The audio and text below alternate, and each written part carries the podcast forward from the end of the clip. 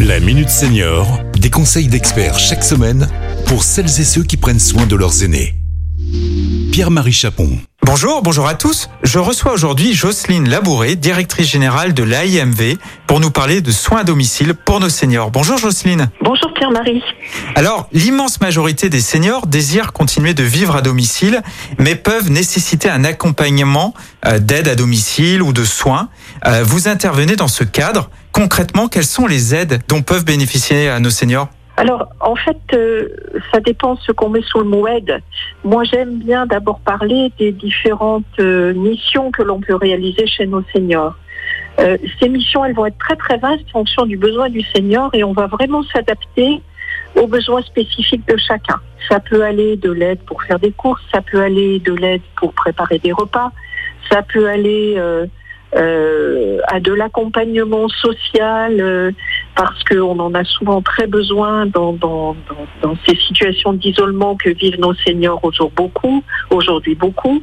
Ça peut être de l'aide euh, à la prise de douche. euh. Et puis alors il y a un autre champ effectivement du mot aide, ce vont être, les, aides financières dont peuvent bénéficier nos seniors pour pouvoir eh bien financer euh, toutes ces missions concrètes dont je viens de vous parler. Alors justement, quelles sont les démarches à effectuer pour, pour obtenir des, des aides financières?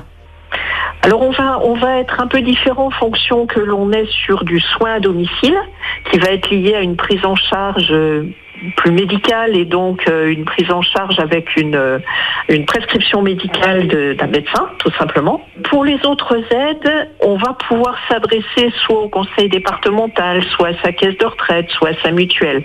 Mais pour vraiment simplifier les choses, disons-nous qu'une structure d'aide d'accompagnement à domicile euh, correctement constituée, comme c'est le cas de, de l'AIMV, va aider tous les bénéficiaires qui le souhaitent à réaliser ces démarches et à trouver l'aide qui lui correspond en fonction de sa situation très personnelle. Alors vous avez développé avec l'aide de la CARSAT Rhône-Alpes un outil de repérage des fragilités. Est-ce que vous pouvez nous en dire un petit peu plus?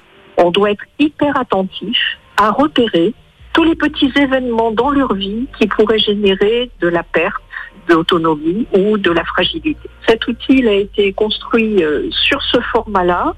Ces événements, on les trace et on les gère. Un grand merci à vous, Jocelyne. Merci beaucoup. À très bientôt pour un nouveau numéro de la Minute Senior. Cet épisode a été rendu possible grâce à la CARSAT Rhône-Alpes, Caisse d'assurance retraite et de la santé au travail, expert du bien vieillir.